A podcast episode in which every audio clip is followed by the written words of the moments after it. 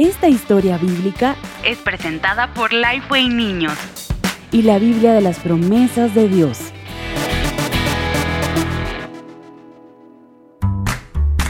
Dios aceptará el castigo por los pecados de todo su pueblo. Prometo sufrir. Si fueras Dios y pudieras hacer cualquier cosa, ¿qué harías? ¿Volarías como los pajaritos? ¿O comerías la comida que más te gusta?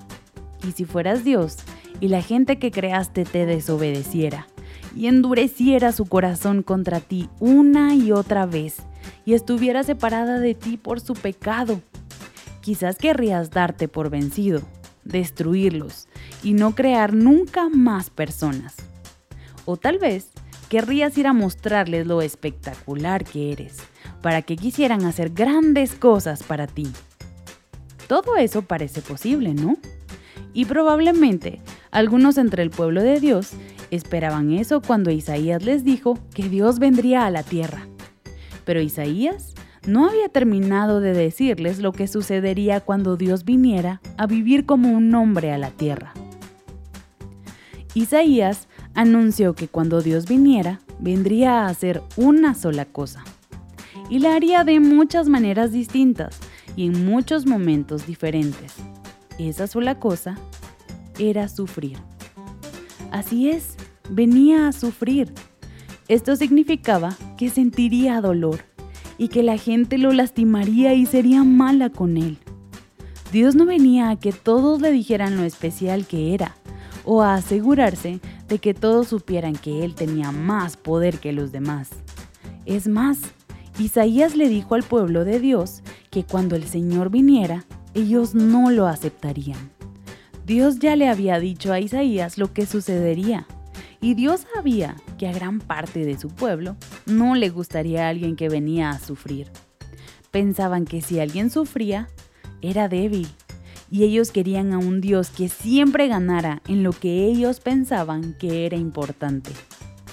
Pero Dios les había hecho una promesa, y sabía cómo cumplirla había prometido que enviaría a alguien que le aplastaría la cabeza a la serpiente. Alguien que hiciera que su pueblo tuviera un corazón que amara, escuchara y le obedeciera una vez más. Bueno, ¿recuerdas que hablamos de los sacrificios y de cómo había que sacrificar un corderito puro y sin mancha para compensar el pecado de la gente? Cuando eso pasaba, el cordero sufría el corderito sufría dolor, y así como ese corderito sufría, Dios también tendría que sufrir de muchas maneras. Tendría que hacerlo para cumplir su promesa y poder lograr que su pueblo tuviera corazones tiernos que se conectaran con Él una vez más. Pero Isaías no solo les dijo que Dios sufriría, también les dijo que sería victorioso. Dios ganaría haría que todo el pecado desapareciera para siempre. Esta era una noticia excelente, pero el pueblo no le entendió a Isaías.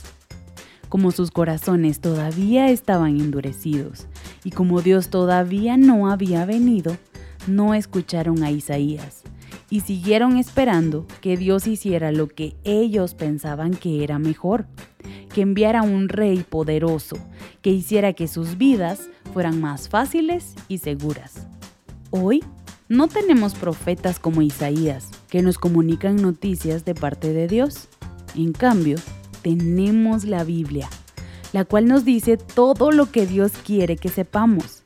Pero a veces no le creemos a la Biblia, tal como el pueblo de Dios no le creía a Isaías. Por eso es tan importante que aprendas estas historias. Toda la Biblia nos muestra que Dios cumple sus promesas y que estas promesas son posibles porque Dios vino a sufrir. Todo para que pudiéramos ser libres del castigo del pecado y pudiéramos tener un corazón que ame a Dios. Y ahora, unas preguntas. ¿Qué te parece que debería hacer Dios con su pueblo, ya que sigue pecando? ¿Qué crees que el Señor debería hacer cuando pecas? ¿Se te ocurre algo que Dios pueda hacer y tú no? ¿Recuerdas alguna vez que hayas sufrido? ¿Cómo te sentiste?